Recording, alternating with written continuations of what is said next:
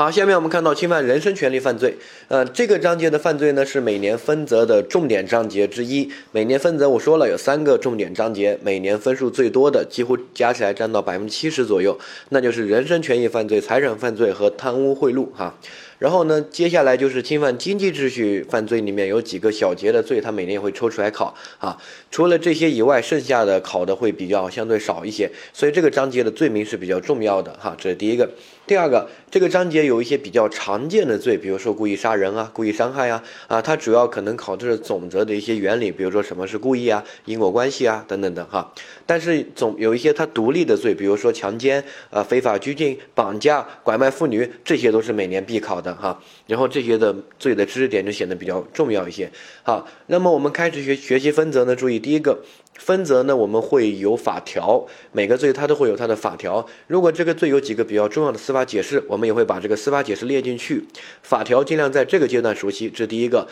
你要法条这个用的词，还有它的表述的方式啊，比较这个晦涩难懂，就是呃你要多读多熟悉哈。那么你到后期读法条，那就会比较快。但是如果你前面没有读过法条，你到后期再来突然接触法条，你就觉得这个法条特别难懂。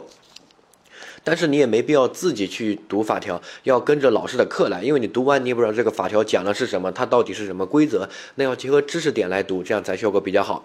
所以呢，我们讲完课，大家这个法条要过完哈。然后下一个学分则，我再强调，一定每一个部分我都会强调有哪些重要的考点。那么这些重要的考点就是你要抄关键词。我没说要你记，我说抄抄听得懂吗？抄在旁边拿个单独的本子抄出来都行。第二个叫关键词，不是整段话整段话的抄，也不用抄例子，你就给我抄词就行了。具体呢后面讲到罪名的时候我会给你介绍。好，最后抄完之后呢，学完分则，你一次性可能短短的几天就学了好多罪名，好多知识点。但是这些知识点单个都不是很难，就是多了就记不住。那么你多读几遍自己抄的关键词，后面定期的复习，这样分则就学得好。否则如果没有这个环节，你几天听完分则的课啊，现在记得等到。不用太久，一个月都不到的时间，基本上百分之七十左右就记记不清了，模糊了。所以呢，一定要抄关键词。抄完之后，即使你记不清、模糊了，你也能大概花半小时把它搞定。如果没有抄，你后面要花好多，重新从头学一遍，更浪费时间。所以呢，边学就边抄一下关键词，巩固好。最后呢，这个我们。开始分的罪名，每个罪名后面我们会配一些这个呃分析判断题目，然后呢让你明确这个罪名的考点。呃，客观题呢。这个就可以直接用这些点来做哈，方便你记忆，突出重点。主观题呢，它考这些分则罪名一般也不是直接的考察，它要结合一些东西来分析。所以呢，分则就是这个行为定什么罪，你定性定准就行了。所以这些判断分析题可以让你更明确到底定哪个罪哈，然后理由是什么。所以呢，这些都对你的客观题和主观题都有帮助，要认真的去对待。所以每个。学完之后，把后面的题先自己做，做完之后呢，再来听一下讲解。好，这样子每个罪学的又扎实，法条又熟，然后呢，这个关键词也抄了，后期复习也没问题，那你分则就学得很好了。尤其三个重点章节：人身权益犯罪、财产犯罪和贪污贿赂。哈，好，下面我们看到第一个故意杀人罪。故意杀人呢，我们看它的法条，他说故意杀人的，处死刑、无期徒刑、十年以上有期徒刑，情节较轻的可以处三到十年。哈。呃，它这个法条有点特殊性，就是它是倒过来的。一般的这个法条呢，它的法定刑是从由轻到重，我们后面所有。但是故意杀人是由重到轻，所以呢，它这个就告诉你，立法者认为故意杀人的原则上应该先判，先看看能不能判死刑，不能判死刑的就判无期，不能判无期的再判十年以上。就其他罪都是倒过来，十年、无期、死刑这样一个顺序，但故意杀人罪是这个由重到轻。好，所以呢，这是它的法条第一个特殊点。第二个特殊点，故意杀人罪它是一个简单罪名，就是它没有对犯罪的行为进行详细的描述，它只写了个名字“故意杀人的”，不像我们后面学的很多罪，它都会对犯罪行为有个详细的描述，它直接没有就省略了。它省略这种情况有没有违反罪刑法定原则？没有，为什么？因为故意杀人是个自然犯，自古以来古今中外都构成犯罪的。所以呢，就没必要给他详细描述，可以省略一下，有些简单罪状，对不对？哈，这个是上个学过的。呃，最后呢，还有这个故意杀人，呃，它主要是要结合总则的知识点考，单独考它这个分则的本身的考点不是很多，所以我们明确几个比较有争议的东西的定性就行了哈。那我们看到第一个安乐死问题，安乐死给过一个结论，真题给的，他说消极的安乐死不宜认为是犯罪，积极的安乐死应该认定是故意杀人罪。好，然后这种给别人安乐死认定为故意杀人没问题，实践中也定过罪。但是呢，他就不需要按照一般那种故意杀人判死刑啊，无期十年，因为这种就属于情节较轻的，看法条它可以量到三年左右，一般这种就给他判判个三年。然后呢，实践中还有一些判了缓刑的啊，都是有可能的。所以呢，这个消积极的安乐死应该认定为故意杀人罪。哈，那有人就问，什么叫积极安乐死？什么叫消极安乐死？首先我们确认一个，什么叫安乐死？安乐死呢，只适用于这种情况，不是自杀，自杀是下面的，安乐死就是这个人必死。必死，他很痛苦，得了一些绝症、癌症啊之类的哈。大家可能不知道，癌症晚期是非常痛的，那个疼痛程度很高，基本跟生孩子差不多。但是他又必死，因为现在的医疗手段不可能救得活的。这个呃，知道。那人有没有一个权利，就是说我那么痛苦的时候，我想早点结束生命，我不想要那么痛苦。癌症到后期吃吃那个止疼药都止不住的。好。如果有这个权利的话，那我就可以自己杀了自己，这个叫自杀。那这种安乐死呢，就是别人来杀我，别人来杀我，自杀是自己杀自己。这种安乐死是别人来杀我，就比如说我找到一个机构或者找一个医生，呃，或者找这个其他人，我说，哎，你来帮我结束生命吧。好，那这种到到底构不构成故意犯罪呢？那我们要注意一下，他首先肯定是个人，还没死，你杀他肯定是，呃，你明知道你这样弄了他会死，肯定有这种杀人的故意，对不对？好，但是有一些呃发达国家，它的安乐死是合法的，像典型的像瑞士还是哪里哈，它那个专门安乐死合法，然后它还有专门的酒店，就是安乐死的，然后中国很多人这个报个旅行团去安乐死。就是专门有这样的一个组织可以去，然后那边我看过一些纪录片，大家感兴趣可以看一下，死的非常有尊严，就是真的是很那个绝症了，治不活了，然后去到那个里面，你可以选择你想离开这个世界的方式，比如说你要吃毒药啊，还是用什么，他会啊给你，然后他会建议你一种方式，然后让你在房间里面，像一些宗教的人，他可以祷告完了之后自己自杀，呃，还有一些这个。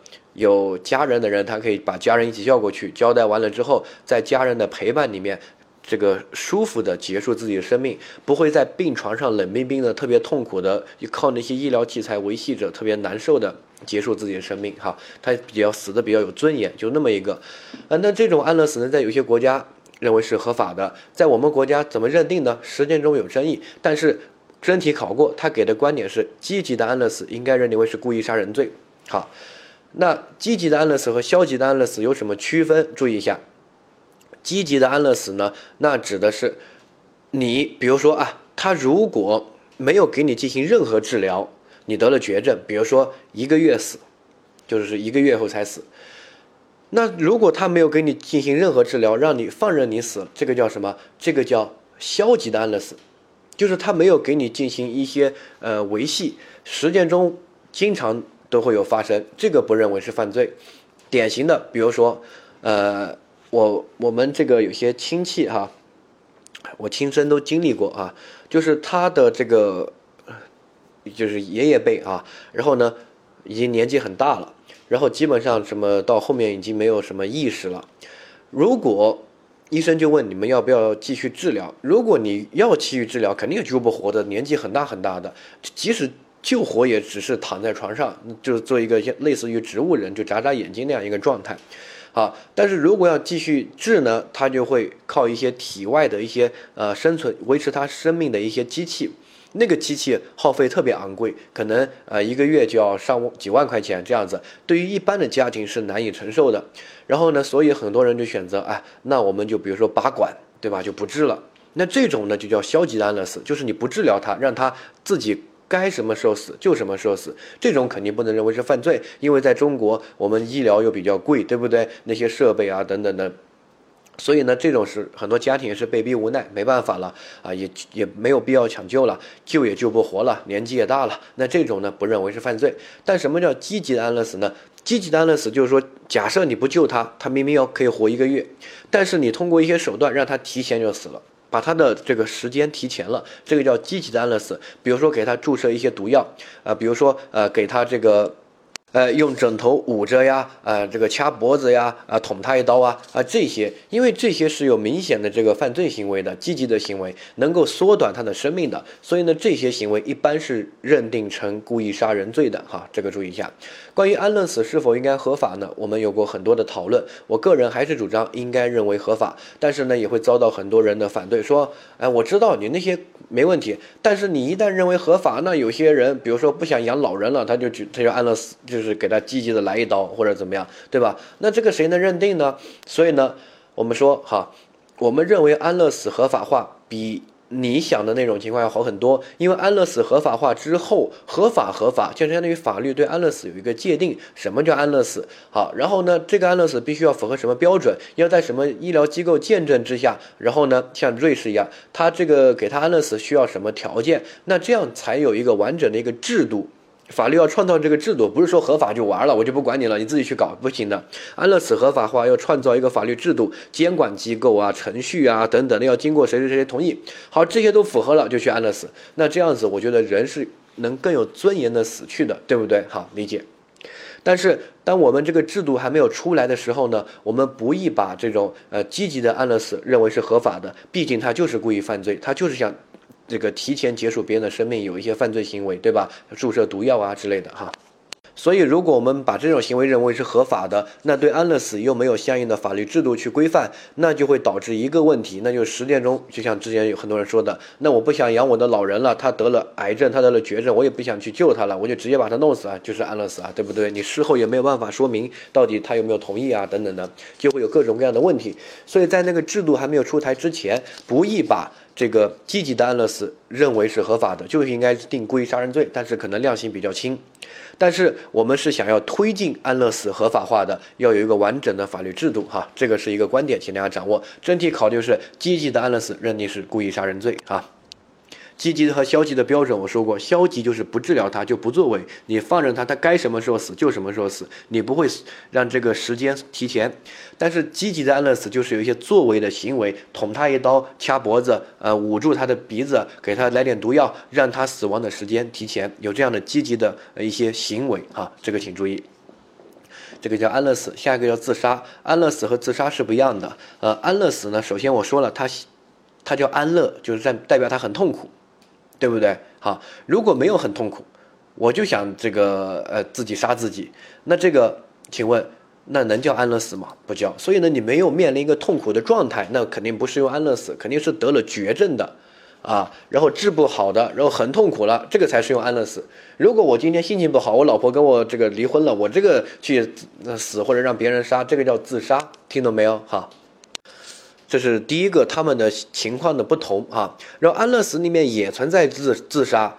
但那个就不用安乐死这个制度啊，那个肯定无罪。比如说我都得绝症了，然后我自己捅自己一刀，没捅死，你还把我抓去坐牢，不是有病吗？对吧？他讨论的是别人来杀我，比如说医生啊、我的儿子啊、我的亲戚啊，他们来杀我。那这个时候我又得绝症，这种安乐死到底是不是合法的这种问题哈？而自杀也是一样，我自己杀自己肯定不构成犯罪，这个不用说，对吧？从来没听说过我自己杀自己没杀成功，定故意杀人未遂还抓我去坐牢，那不可能。所以自杀者本人是无罪的，但是如果你让别人来杀你，那这个他肯定成立犯罪。那他肯定成立犯罪，这个是什么？我们之前说的叫被害人承诺。你被害人承诺，你可以对自己的生命处分吗？不能，生命和重伤不能处分，其他的可以处分，对不对？所以呢，相当于我让张三杀我，我说你可以杀我，我承诺了，这个承诺是什么？是无效的，相当于没有获得我的承诺。你杀张三杀了我，就是构成故意杀人罪，没问题哈。所以这个。自杀呢？别人杀自己，考的是被害人承诺。大家可以复习一下总则被害人承诺的知识点，就是在重伤和生命的范围之内不能承诺，承诺视为无效承诺。对方只要敢弄，那就定罪。但是这个重伤以下不含重伤，比如轻伤啊，你可以剁我一个手指头啊，得到被害人承诺是无罪的。你可以把我关起来啊，你可以侵犯我的性方面的利益啊，对不对？这也不构成强奸哈，这些是可以承诺的，这个没问题，这个理解。而我们这里说的自杀跟被害人承诺的区分就在于，自杀是自己杀自己哈，自杀者第一个结论肯定无罪，但是我在杀我自己的时候，别人给我提供帮助或者教唆我杀我，我自己杀我自己，那他们能不能定罪呢？好，那这个就要区分被害人承诺的那个，被害人承诺是别人来杀我，然后我承诺了他可以杀我。听到没有？那个杀的行为是别人干的，而自杀是自己杀自己，这个才叫自杀嘛。别人捅你怎么叫自杀呢？对不对？哈，自己杀自己，别人只是帮助或者教唆。比如说，别人给我提供一把刀，有个人说：“哎，你这样活着干嘛？还不如去死，对吧？”好，那这种情况定不定罪呢？我们认为原则上教唆自杀是呃不构成犯罪的，这是原则。理由是什么呢？好，那我就问大家一句话：我现在我就教唆所有听课的人自杀。啊，我跟你们说啊，听，法考那么难，对吧？考个屁呀！你考不一定考得过，死去吧，死了一了百了，对不对？后面人生也没有太多的这个呃这个希望了。哎呀，法考那么难，就是后面你做了律师又怎么样，也很累啊。然后挣了钱又怎么样？难说还得绝症，还猝死啊，对不对？啊，反正都很累啊，没什么意义吧？你去死吧。好，我想请问，我现在教唆了谁去自杀吗？你觉得听我的课的人有谁会自杀吗？那大家都觉得你是不是傻？这个这个老师有病，对不对？好，我们换一个教唆方式。啊，我教唆我就说，哎，我告诉你们一个致富的方法。我现在公开我的支付宝的账号和密码，你们听啊，用笔记下来，然后你可以自己去转账，我没有设什么保护。啊，我的账号是什么什么什么啊？我现在公开，然后呢，我相信。不出听完这个课程结束之后啊，啊不出一分钟，我支付支付宝里面假设我里面有一万块钱，绝对会被人转走，你信不信？我们两个打个赌，不信你拿一万块钱来我试，没转走我还你一万块，呃转走了这个就你自己承担这个损失，对吧？好，你看对比两个我都是教唆，为什么后者就很容易教唆成功，而前者我就说了基本不可能成功，对不对？哈，理由是什么？理由是啊，人又不傻，你教唆一个人去犯罪，他会去，是因为他能获得利益，对不对？那那盗窃啊什么的，强奸啊等等的，真的是很难抵得住这个诱惑。所以教唆的人是一种，呃，教唆行为是一种很坏的行为。比如说那个女的在那边，明明我想去把她呃送回这个呃家里面，或者打打车送她走，然后旁边一个人教唆，还不如把她强奸了，走，我们两个去，要不你去，我帮你看着。我还不想，你越说我越想，对不对？这种很容易成功。我们让一百个血气方刚的男子，男子喝了点酒，看到一个女的喝醉了，穿着个超短裙，有几个人扛得住，对不对？好，所以这种情况很容易教唆成功。但是无论再怎么样，你让一个人自杀是很难成功的，因为人这个自杀是让自己就彻底没有了，听到没有？那这不是获得利益的问题啊，就什么都没了啊。所以呢，如果这个人本来就想自杀，那么你说了以后啊，他去自杀，对吧？如果这个人压根就不想自杀，那你再怎么说，你也不可能把人说死呀，对不对？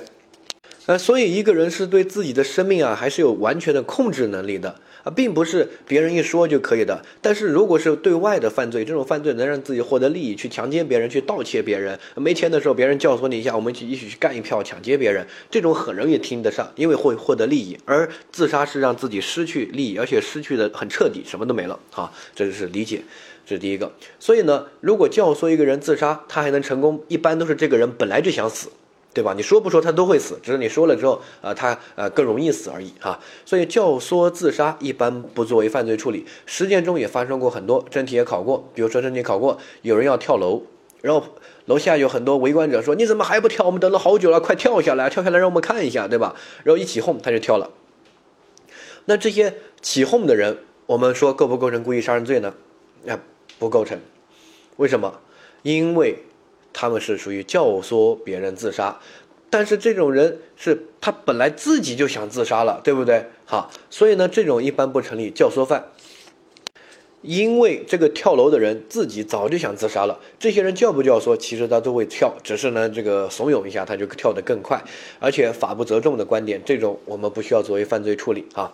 就是一个人自杀，他自己可能占到百分之九十九，别人这个起哄这一下可能只占到百分之一。对吧？但是比如说我盗窃，我自己可能只占百分之十、百分之二十，或者撑撑死了百分之五十、百分之六十。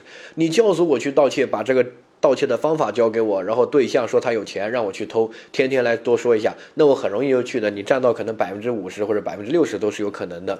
所以这个时候教唆要定罪，哈，理解。所以记住结论吧，教唆他人自杀原则上不作为犯罪处理，这是第一个。第二个，欺骗他人自杀、逼迫他人自杀，那就要定故意杀人罪。实践中发生过如下一些情况，比如说，呃，法轮功，法轮功就是说，哎，你这个自焚，自焚之后呢，就可以升天啊，什么什么的。那这个时候别人也是自己自焚的，对不对？但是你这种教唆行为呢，就属于欺骗或者强迫别人自杀，那就应该定故意杀人罪哈。这是第一个。第二个，实践中还发生，比如说一些贪官，对吧？然后东窗事发之后呢，查到了这个某个官员这里，然后其他的贪官就说，这个这条线必须从你这里断了，如果你不死，那么我们就把你家人全部搞死啊，你自己看着办。然后，如果你现在死了，你的钱你还可以留着，你的家人可以去美国过很快乐的生活。好，然后呢，很多当官的就自杀了，对吧？这条线从此查不下去，从这里断了。那这个时候呢，也属于这个逼迫别人自杀，对不对？这种呢，就构成故意杀人罪。哈，好，还有一些人对这个生命根本没有办法能够理解，比如说一些小孩子，他不知道死亡是一个什么样的概念，还有一些精神病，然后就。就跟这个精孩精神病小孩子说，你看那个电影，对吧？什么蜘蛛侠、钢铁侠，他死了会复活。如果你你跳楼下去死，我可以帮你复活。你看我有这个呃一些这个特殊的技能，然后这些人就死了。那这个能叫这个自杀吗？对吧？他是被你骗的，这个叫什么？这个叫故意杀人的间接正犯，就是你想杀这个人，只是你把他们用作自己犯罪的工具，让他们自己杀了自己，这种应该定故意杀人的间接正犯。哈，好，还有一些是这个。呃，欺骗别人自杀的这种人比较恶劣哈，我们也可以给他定个故意杀人罪。好，典型的有相约自杀，相约自杀的方式，如果是你们真的想殉情，你没有想骗他，你就是想死，那这个时候呢，我们认为是不成立犯罪的。啊，相约自杀分为两种，一定要听清楚哈，不要看到相约自杀就给我提结论。我们说用相约自杀的方式欺骗对方，你要看到欺骗两个字哈，这个才是这个核心。两种，比如说我我我跟这个我的心爱的人，我们两个在一起，但是受到父母的反对啊，或者什么的，哎呀，实在是觉得生的活着没意思啊，压力很大。然后我们两个说好了一起去死，手牵手跳海或者喝毒药，对吧？那这个时候，比如说，哎，我们喝了毒药，后面发现，哎，我身体好，被救活了，然后他死了，那这个时候我需要定罪吗？记住，不需要，因为这种这个没有可谴责性，没必要定罪啊。这个叫相约自杀，这种是无罪的。第二个叫用相约自杀的方式欺骗，哎，比如说有个小三很喜欢我，然后呢我就玩他的，然后呢他又开始跟我这个啊这个跟原配啊打架啊闹啊等等的身败名裂了，我想处理掉这个事儿，然后我跟就跟小三说，我特别爱你，我愿意为你死，我们两个一起死吧，对吧？然后呢财产全部给我们的孩子，小三就说行。啊，或者是什么？然后我们两个相约去死，然后我拿了瓶毒药给他喝，我说：“你看毒药啊，我也喝毒药，你也喝毒药，但我这瓶是无毒的，他那瓶是有毒的，他喝了死了，我没死，这个叫什么？这个叫用相约自杀的方式欺骗别人，这个时候他就构成故意杀人罪，没问题啊，因为这个属于欺骗别人。呃，下一个还有医生对可治愈的患者说：你得了癌症，只能活两周，然后这个患者自杀了，那换句话说，这个医生就想杀他，哈。啊，这个时候呢，医生也可以成立故意杀人罪，因为他欺骗了对方，这种程度呢就很高。我得了癌症，然后呢家里面又没钱，很多人都会选择死的，对吧？然后医生就用这种方式来杀对方，那如果他有杀人的故意的话，那肯定构成故意杀人罪。但是如果他没有故意的话，他可能成立一些医疗方面的一些过失犯罪，哈。呃，这三种情况大家注意一下，就是。呃，教唆自杀原则上不成立犯罪，但是有如下一些情况，比如说精神病啊、儿童啊、威胁呀，然后呢欺骗啊等等的，那这个时候就可以成立犯罪了。呃，下一个帮助他人自杀，好，帮助他人自杀要看两种情况，你要看这个杀的行为是谁实施的。呃，如果这个杀的行为是呃被害人自己实施的，就自己杀自己，另外一个帮助的呢，只是提供一把刀。呃，或者就提供一个地方啊，说你在这个地方死吧，或者提供一把刀，你看你这个，呃，你要用我的刀来杀，或者你用我的枪，那我就给你了。那这个帮助行为是无罪的，理由呢也非常简单，跟之前的原理是一样的，就是我本来就想死，这个死里面我占到百分之九十九点九九，你给我提供一把刀，你不给我提供这把刀，如果我真的想死的话，我也会找其他的方式来。杀自己，对不对？所以这个时候呢，呃，这个帮助的行为是无罪。但是如果这个帮助的行为是对方实施的，对方实施的这个实行行为，就是呃，我想自杀，我说你帮我，你帮我捅我一刀，你帮我来一枪，就是开枪和捅这个实行行为是呃帮助者实施的。那这个时候呢，我们就要注意，他就构成故意杀人罪。这个你的分析呢非常简单啊，就是无效的被害人承诺，对吧？那就相当于别人杀自己，对吧？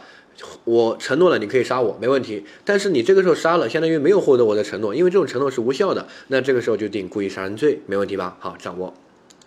呃，然后自杀掌握这些原理就行了啊。然后我们看到下一个就是遗弃和不作为的故意杀人啊，这个呢主要是要呃把这两个罪理解啊。首先呢，不作为的故意杀人罪定哪个罪？定故意杀人，它只是以不作为的形式呈现，所以呢，不作为故意杀人还是比较重的罪，这个你理解，这是第一个。第二个，遗弃罪呢，一般是比较轻的罪，是遗弃，啊，就是他罚的会比较轻，法定刑量刑。那如果一个行为的性质很恶劣了，那我是觉得可以定故意杀人了，比如判死刑啊、无期啊。但是如果一个行为的性质没那么恶劣，关他几年就行了，那么一般就定个遗弃哈。所以他们的区分就在于，到底这个行为。恶不恶劣？我们用一个法言法语来表表述，就是他这个都是不作为，这个不作为和死亡的这个紧迫程度。好，那我举如下的例子，你来看一下，这个紧迫程度，哪些是故意杀人，哪些就是定个遗弃就行了，遗弃就判个几年啊，不是很重。故意杀人可以判死刑，罚的很重。好，比如说我想要遗弃我这个孩子婴儿，我想要遗弃。好，我第一个呢，我就用刀直接捅死他。那就很恶劣了，故意杀人没问题吧？哈，第二个，呃，我我就把它放到这个呃毒蛇窝里面，或者放到一个野兽里面、鳄鱼池里面，就把它丢下去。你看，那这个不就跟跟用刀捅死它没什么区别吧？对不对？好，那我把它丢到悬崖下面呢，那也差不多嘛，地直接很恶劣、很紧迫了。你这个行为特别紧迫，对吧？这些其实都可以定作为的故意杀人，都不是不作为。好。那下一个，比如说我把它遗弃到这个高速路旁边，高速路肯定没人啊，这个车开过去，谁看到丢了一个小婴儿在那，对吧？那那这个时候呢，遗弃在这个地方，这个紧迫性虽然没有上面那些那么高，会导致他可能呃这个瞬间就死了，但是他在这边，比如说活呃这个一两天，如果天气很好，这个天气不是很冷啊，这种时候是没问题的，但。我觉得也很恶劣了，对不对？可以定不作为的故意杀人了。但是，啊，比如说我把它遗弃到这个呃十字路口或者什么呃人迹罕至的山谷里面啊，等等的，跟这个一样，我觉得很恶劣了。你你要遗弃个婴儿，我们能理解，你为什么要把它遗弃到人迹罕至的山谷里面？你这个行为代表了什么？你想不想让他活呀？你肯定不想让他活呀，对不对？啊，那这个时候呢，一般就定什么？定不作为的故意杀人，但是如果我把它遗弃到一个还是有人的地方，比如说这个马路边啊、公路边啊啊这些地方，那我们认为这种行为呢，你可能就没必没有跟前面那么恶劣，然后这种情况很大概率都会得救的。得救以后呢，一般你就不不成立犯罪，只是养不了孩子嘛，遗弃，对不对？呃，但是也有概率，比如说这个孩子就不小心，还是没人看到，或者这个呃人心这个难测啊，还是没人去救啊。现在这个社会，对吧？那还是死了，那这个时候可以你给你定罪。但定罪呢，比如说我们定个遗弃，可能就差不多了，因为你一把那个孩子放到那边啊，还是你这个行为就代表你没那么恶劣，对吧？没必要判那么重的刑啊，关你个几年。然后呢，如果你把它放到什么医院门口呀、福利院门口啊、警察局门口啊啊。这种呢，就代表你可能就一点犯罪都没有，你就想让这个孩子活，只是由于自己呃经济能力啊或者一些特殊的情况没办法养这个孩子，但是你就想让他活下去，对不对？那这个时候可能就无罪哈。所以呢，我们区分遗弃和呃不作为的故意杀人。那最终定罪，遗弃是一个轻罪，故意杀人是个重罪。那一定要看他这个遗弃的地方。我们说的是这个不作为的这个行为和生命这个法益之间的紧迫程度。如果你遗弃到一个基本没人、很冷，然后呢很危险的一个地方，那这个时候紧迫程度很高，就定故意杀人罪，对吧？啊，如果紧迫程度没那么高，然后呢也比较安全，那可能就是遗弃。如果特别特别安全，可能连连罪都没有，就无直接无罪哈。这个请大家掌握。然后呢，他们的区分并不在于主观是故意还是过失，因为遗弃罪它对死亡的结果既可能是故意，也可能是过失，不一定是过失哈。而故意杀人肯定是故意了，这个没问题哈。如果是过失的话，那肯定是遗弃。但是如果是故意的话，可能是遗弃，可能是故意杀人，我们就看这个紧迫程度。如果你是特别特别紧迫那种，然后呢？很危险的，那就定故意杀人；如果不是那么紧迫的，一般定个遗弃啊。好，这个呢，大家不用去记什么，就记住它一个轻罪一个重罪，然后理解一下这个紧迫程度就行了。因为每一个案件都需要进行实质性的判断，对不对？好，呃，然后呢，呃，考到了，一般如果很轻微的让你定罪，你又没有无罪这个选项，一般定的是遗弃。如果这个很重了，这个感觉这个人太恶劣了，这个紧迫程度那么高了，遗弃你要。你就是想让他死啊，对不对？不然你为什么弄到这个山谷里面，这个高速路旁边啊，这个天台上，或者就把他关到家里面三天三夜不不给他喂奶，活活你就想让他死啊？那这个太恶劣了，定故意杀人。但是你没有那么恶劣，比如说呃偶尔还是去喂他一下，只是长期不管不理的，或者把他遗遗弃到一个有人的地方啊，然后不是完全没有人的地方，对吧？那这个时候呢就定遗弃。但是你把它遗弃到呃这个什么呃行人较多的医院啊、福利院啊等等的这些时候，如果有无罪选项，一般认为无罪，因为情节太轻微；如果没有无罪选项啊，最多也就定个遗弃，不可能定故意杀人的，因为这个罪太重了哈，掌握。好，下一个故意杀人和危害公共安全类犯罪，它会成立一个显象竞合。比如说，你以放火等危害公共安全的方式杀特定的人，比如说我就想杀那个张三，我把他们家点着了，那这个时候你肯定构对张三构成故意杀人罪，没问题。但是你这个行为还会危害到公共安全，因为放火可能把邻居也烧死了，对吧？那这个时候就成立想象竞合犯，成立放火罪和故意杀人罪的想象竞合犯，从从一重处罚。这个跟那些法硕考研的那边的观点不一样，那边就认为。就定放火啊，但这边认为是想象竞合则为重哈，请大家掌握。以后呢，刑法还是要掌握这个原理，因为罪数那个呃部分，其实你能够看得到分则罪名之间的交叉和竞合问题，对吧？那这个时候就成立的是想象竞合啊，你不要把罪跟罪之间的区分的界限划分的那么明确，它一个行为就是符合放火罪啊，危害到公共安全，那就是使符合这个故意杀人罪啊，那就是想象竞合，没有任何问题哈。但是。如果这个行为没有危害到公共安全，那么只成立故意杀人罪，不成立这个危害公共安全类型的一些犯罪。比如说，你是在人迹罕至的沙漠里面，我要杀他，然后我放火把他帐篷烧了，对吧？那这个时候就只构成故意杀人罪，因为没有危害到公共安全，这个放火又不会影响其他人，因为人迹罕至没有人哈。还比如说投毒啊，如我如果要杀一个人，我把那个毒药啊投在他他喝的水杯里面。那这个时候只有他一个人会喝到，对不对？那这个时候只构成故意杀人罪，不构成这个投放危险物质罪，就是投毒啊。但是呢，我如果要杀他，我在他经常去的饭店或者在他们单位的食堂里面下毒啊，我把他毒死。那这个时候呢，我这个下毒的行为对他构成故意杀人罪，同时对单位的其他人可能危害到他们的安全，危害到公共的安全，所以呢，这个时候也构成投放危险物质罪，想象竞合则为则为重啊，掌握。好，下一个过失致人死亡罪。过失致人死亡罪呢，我们看到它的法条啊，他说过失致人死亡的啊，处三到七年，情节较轻的可以处三年以下。本法另有规定的，依照其他规定。这句话我们学过，叫什么叫法条竞合的排除性规定，或者叫封封闭性规定，对吧？就是说不能用过失致人死亡罪，只要有其他的情况就应该定其他的，除非这其他定不了的才定过失致人死亡罪。那哪些跟他有法条竞合呢？定其他的，在一些特殊领域把人弄死了，定其他犯罪。比如说，如果你开车把人撞死了，定交通肇事，但前提是要违反这个交规哈，有过失。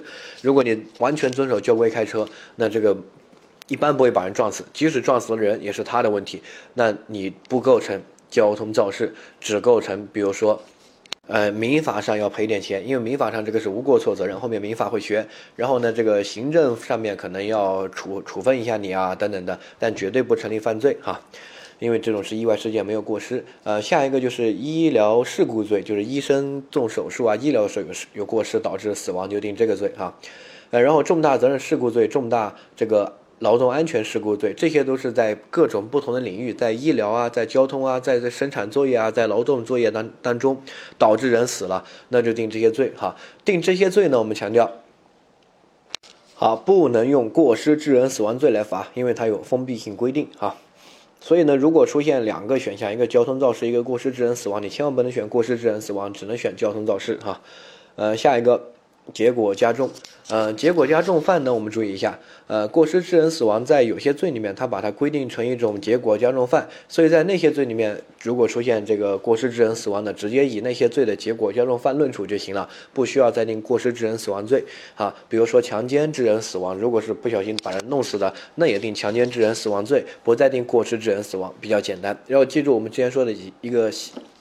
小陷阱哈，就这个侮辱、诽谤和遗弃罪，他并没有把过失致人死亡作为法定加重情节，然后他跟过失致人死亡当然也不是这个法条竞合关系，对吧？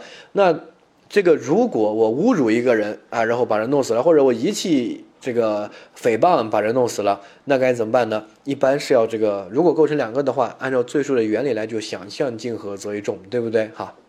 好，然后一定要区分遗弃和虐待罪。虐待罪是有结果加重犯的，就是虐待致人死亡。而且我们之前还说过，虐待罪和暴力干涉婚姻自由罪，他们有结果加重犯，他们那个致人死亡那个结果还可以包括他自杀，他自杀也属于他们的这个结果。自杀在那两个罪里面不作为一种异常的呃这种介入因素，不会中断因果链条，但是在其他罪里面，它都会作为一种异常的介入因素，中断因果链条，对不对？好，掌握。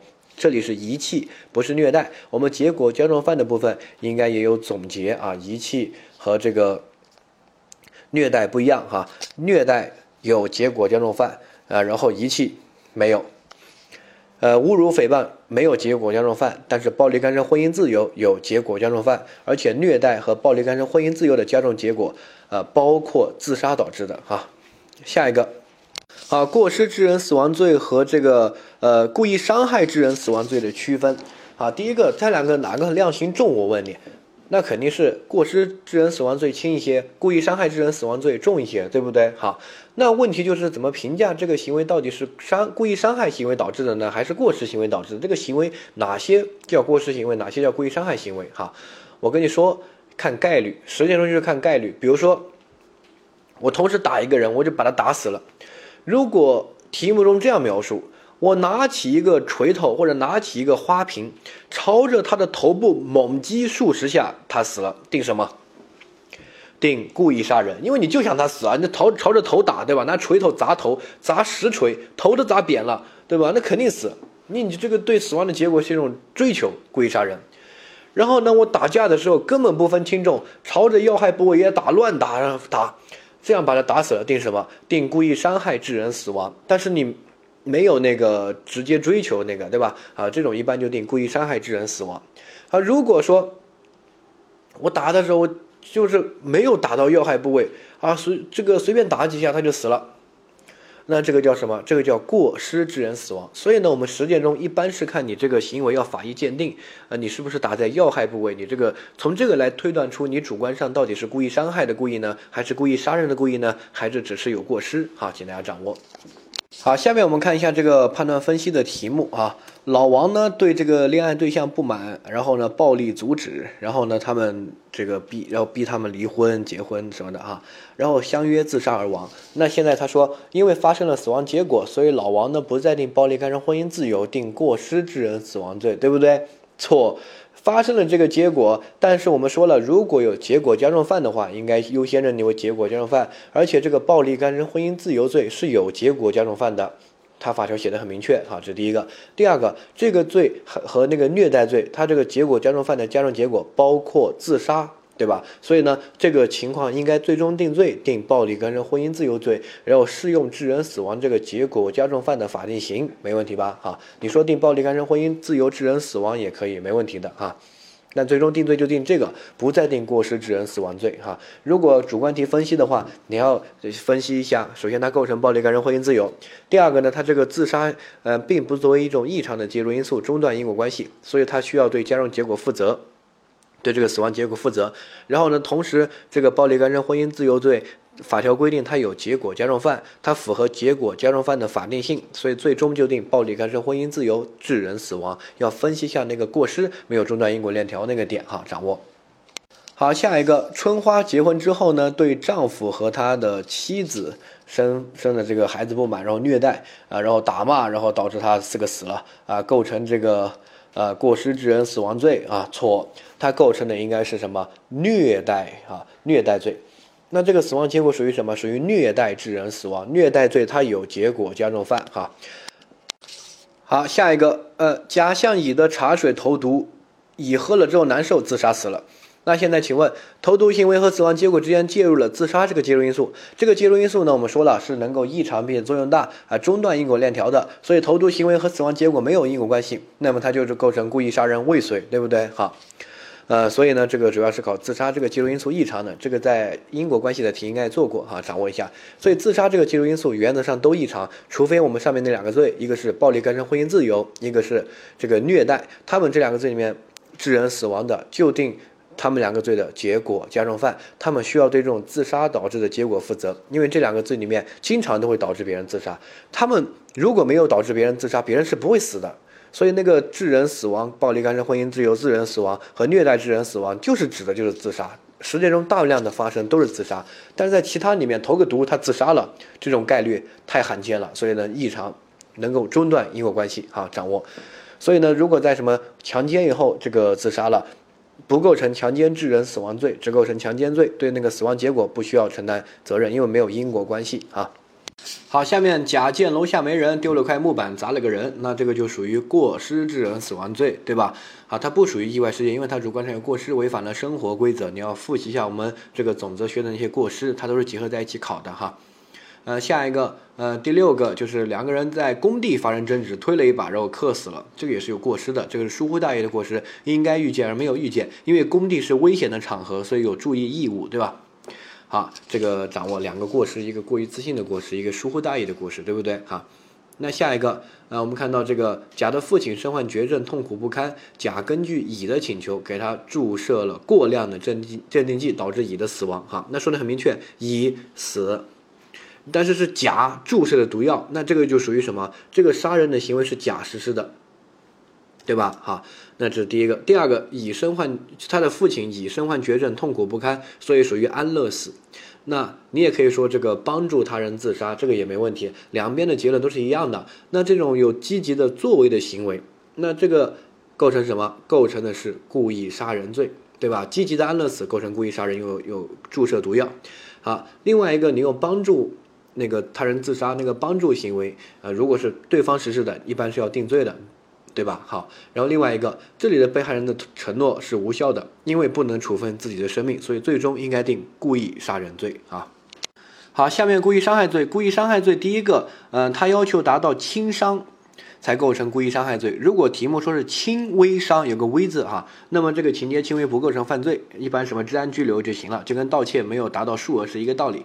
好，但是如果他故意伤害把人打成重伤或者把人打成死亡呢，那这个属于结果加重犯。它的法条第二款有规定，故意伤害致人重伤的怎么怎么样，致人死亡的啊怎么怎么样，对吧？好。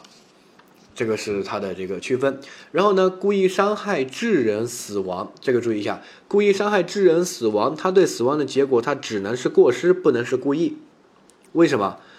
有人说故意伤害致人死亡，如果我对死亡的结果是故意的话，那我还定故意伤害屁啊？我直接认定为故意杀人不就行了吗？你对死亡的结果都是故意了，你就杀人的故意了嘛，对不对？所以故意伤害致人死亡，他是对伤害那个结果是故意。我只想，换句话说，我只想把你打伤，但是对于死亡的结果，我是过失，我是投反对票的，我不想这个结果的发生。那这个时候我把你打死了，就定故意伤害致人死亡。所以故意伤害致人死亡，他对死亡的结果只能是过失，不能是故意啊。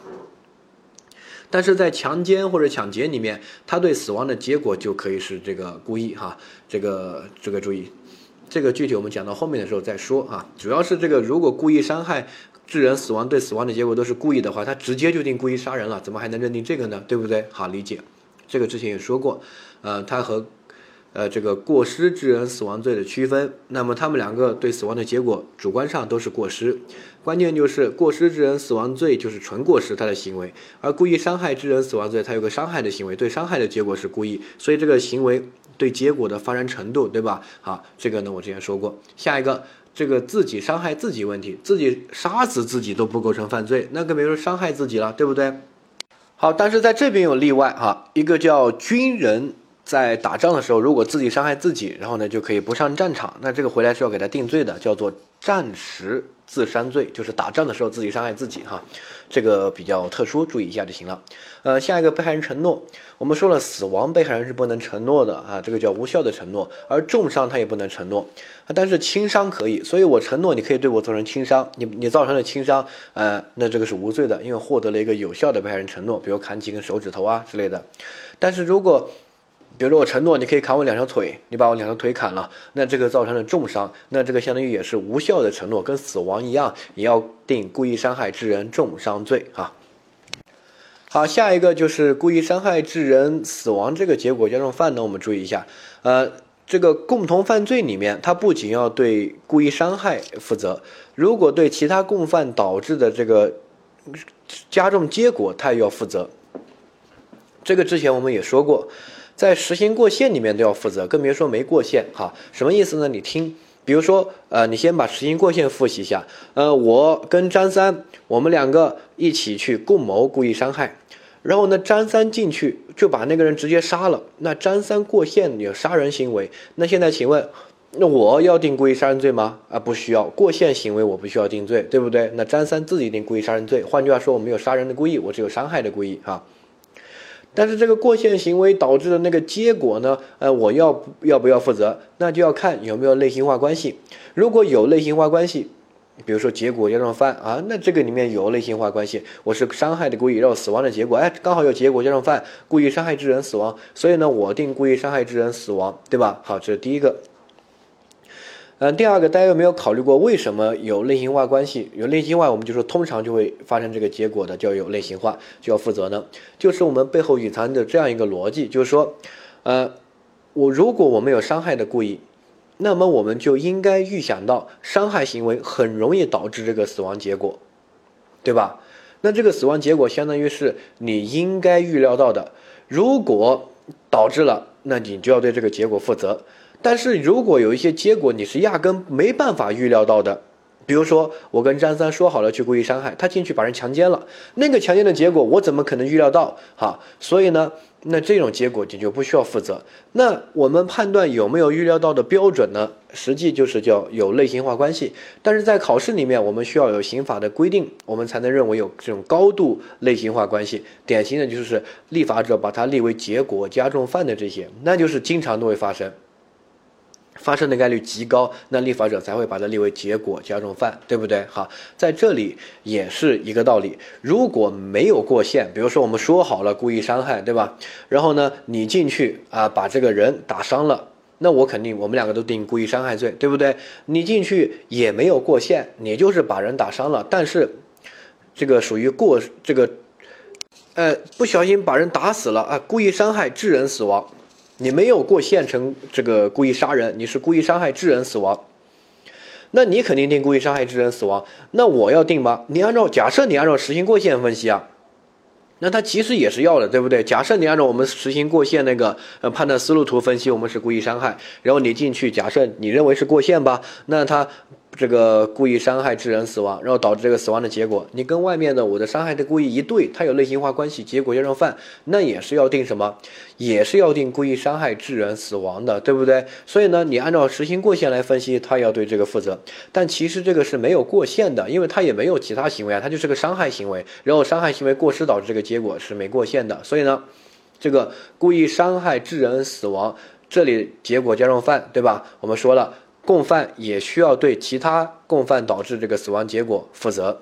换句话说，如果我们几个有共同伤害的故意，其他只要任何一个人这个把人这个打死了，我们都要定故意伤害致人死亡。这个其实是没有过线的，因为没有超出变成杀人啊、强奸啊这些抢劫的行为。哈，掌握。呃，但是你用实行过线那个分析的逻辑，它也能做对啊。呃，有人说，那其他结果加重犯是不是一样的呢？啊，是没问题，你学到原理了，因为它按照背后的法理也都是一样的。比如说，我们说好了强奸，对吧？然后呢，你进去，我在外面帮你望风。你进去强奸的时候呢，强奸致人死亡，那你定强奸致人死亡没问题。那我要不要定强奸致人死亡呢？要，因为还是一样的，立法者认为这个呃死亡的结果和强奸的行为有高度这种经常会发生。叫有类型化的因果关系，所以呢，立法就认为你在强奸的时候就应该预料到强奸可能会把人弄死，所以呢，让你承担这个结果呢，不会冤枉你啊，因为这种有类型化关系，所以呢，我们两个都构成强奸致人死亡，对吧？好，掌握。所以其他结果加上犯也是同样的原理来分析哈。好，下一个过失致人重伤啊，这个没什么考点。第一个就是应该整体评价，呃，过失把人打成重伤，然后后面送到医院救不活死了，直接认定为过失致人死亡啊，这个没问题。好，下一个罪叫做组织出卖人体器官罪，这个罪画一个星号啊，这个罪是比较重要的罪名，因为它自己有独立的考点，不像前面主要是结合总则考哈，而且是很爱考的罪。好，第一个这个罪名呢，我们注意一下。我们看法条，组织他人出卖人体器官的啊，定这个罪。然后这是第一款，第二款未经本人同意摘取他的器官，或者摘取不满十八岁人的器官，或者强迫欺骗别人捐献器官的，要定故意伤害或者故意杀人，就看你把这个人弄活还是弄死哈。下一个，违背本人生前的意愿摘体摘这个尸体的器官，尸体。或者本人生前没有同意，然后或者违反国家规定摘这个尸体的器官，要定这个侮辱这些尸体罪哈。你看，我们结合这三条分析，很很多时候点就很明确了。第一个，如果我摘的是尸体的器官，要不要定这个罪？不需要定那个，比如说侮辱尸体那些犯罪哈。为什么？因为这个罪侵犯的是人身权利，死我死了，我哪来还来的人身权利，对不对？我都死了哈，所以呢。这个侮辱尸体、侵犯尸体的器官构成其他罪。好，第二个，那必须是活体器官。那活体器官，我你看这第二款，未经本人同意摘取他的器官，要定故意杀人或者故意伤害。那换句话说，如果我要按照第一款定罪，定这个罪的话，那我必须要经过他的同意，对不对？我没有经过你的同意，我就直接转化为故意杀人或者故意伤害了。换句话说，我定这个罪一定要经过他的同意。如果我没有经过他同意，或者我强迫他、欺骗他，或者那个对象直接是个不满十八岁的人，因为我之前说被害人承诺的时候说过，不满十八岁的人对自己的器官是没有处分权的，所以呢，经过他同意也相当于没有同意，对不对？好，只要没有经过同意，我就应该定故意伤害或者故意杀人，不能定这个罪哈。所以这个罪的考点通过法条都能够明确出来，法条就这样写的，那没什么好争议的，对不对？啊。很多人之前就不理解，为什么一定要经这个没有经过同意就要定故意伤害啊？他不是卖器官吗？哎，为什么尸体的器官就不能算器官呢？法条写的都那么明确了，还用说吗？背后的法理我都给你解释过了。因为这个章节是侵犯人身权利章节，尸体没有这个权利，侵犯尸体主要是侵犯社会那种公序良俗那种秩序。然后这个罪呢，再看到第一款，它的刑是比较轻的，你卖器官才罚五年。但是如果你摘别人肾、摘别人心脏，把别人都弄死了，那个直接可以定故意杀人或者故意伤害了。我把你肾摘了，肯定是伤害的故意啊，对不对？没问题啊。所以呢，如果是没有经过同意或者欺迫、欺骗别人、强迫别人，或者对象是个十八岁的人，那么你直接要定重罪故意伤害罪或者故意杀人，看他是死是活啊，掌握。呃，然后呢，下面这个知识点我们列举的很清楚。第一个，不要求有谋盈利的目的，因为他。那就是我不挣钱，我就单纯干这个事儿，那也构成这个罪，因为这个罪没有在财产犯罪，他也没法条也没有要求他有盈利的目的啊，对不对啊？第二个，他的这个行为是组织出卖的行为，不是卖器官，不是买器官，他叫组织出卖人体器官罪，他法条说的很明确，是组织他人出卖器官的，就是组织者。我买器官，我缺个肾无罪；你卖自己的器官，买台 iPhone 无罪啊，买卖都无罪，是组织者组织那种卖器官的组织啊。呃，然后下一个，这个组织行为做扩大解释，只要是你帮助两边做一个中间商，或者你直接有个贩卖器官的组织啊、中介机构啊等等的，那都可以定组织出卖人体器官罪，不一定要领导，只要是这个组织的行为就可以构成啊。嗯，然后呢，一定要活体的器官，对吧？啊，然后呢，一定要获得个有效的被害人承诺，否则要成立故意杀人或者故意伤害罪。好，所以呢，没有经过本人同意，然后呢，这个欺骗、强迫他人，呃，这些都是没有获得个有效的承诺。然后十八岁的人如果没有满的话，他的承诺是无效的，即使他自愿，他我就十七岁，我说自愿。哎，你就拿我拿走我器官，我同意的，没有任何问题，我还签了字，你也没骗我，也没强迫我。但是你只要敢摘他的器官，就定故意伤害罪，因为我们要对这种十八岁未满的人绝对的保护。这里有一个陷阱，就是很多时候刑法是没有十八岁，都是十六岁，对不对？十四岁，包括我们后面说幼女啊、儿童啊，那些都是十四岁，但这里是以十八岁哈，这个请大家掌握。